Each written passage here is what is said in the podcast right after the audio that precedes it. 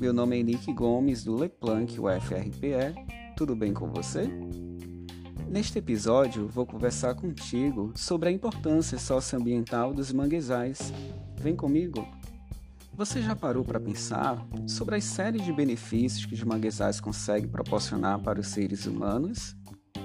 Pois bem, como você já sabe, visto no episódio anterior sobre a importância ecológica dos manguezais, são nos mangues que peixes, moluscos e crustáceos encontram as condições ideais para reprodução, berçário, criadouro e abrigo para várias espécies da fauna aquática, aviária e terrestre.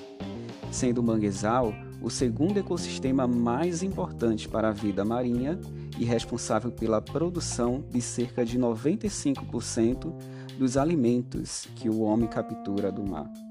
Além disso, sua conservação é essencial para a subsistência das comunidades pesqueiras que vivem em seu entorno, pois é através desse ecossistema que várias famílias ribeirinhas tiram seu sustento financeiro e se alimentam. É interessante você saber que é através deste bioma que o homem também faz uso de outros recursos, como a utilização de matéria-prima para a construção de casas dos ribeirinhos, na construção de barcos, lenha para cozimento dos alimentos. Do mangue são retirados insumos para a produção de remédios, álcool, óleos, adoçante, compostos bioquímicos e, além disso, é retirado da casca do mangue vermelho uma substância conhecida como tanino, que serve para atingir roupas e na produção de medicamento. Você sabia disso? Fora todas essas importâncias socioambientais, os manguezais podem ser utilizados pelo homem de outras formas. Sabe como? Vou te contar mais alguns. O manguezal também é utilizado como espaço cultural, no desenvolvimento de atividades turísticas, recreativas, no uso estético da argila encontrada na lama do mangue, para estudo de campo, pesquisa científica e muito mais. Legal saber de tudo isso, não é mesmo? Mas, infelizmente, nem tudo são flores.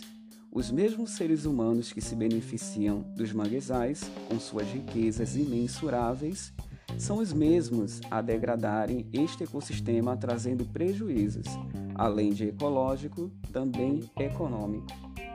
Vou citar para ti alguns problemas enfrentados. Destaco o desmatamento e o aterro de manguezais para dar lugar a portos, estradas, agricultura, criação de camarões, invasões urbanas e industriais, o derramamento de petróleo, lançamento de esgoto, lixo, poluentes industriais, agrotóxicos, assim como a pesca predatória, onde é muito comum a captura do caranguejo K durante a época de reprodução, ou seja, nas andadas, quando ele se torna uma presa muito fácil.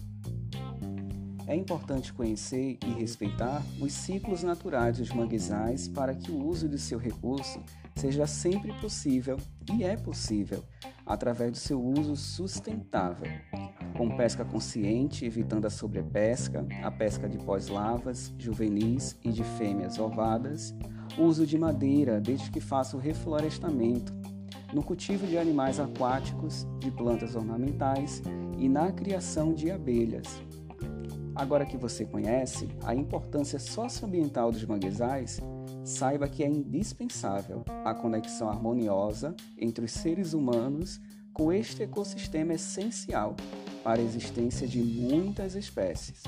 Te espero no próximo episódio. Até mais!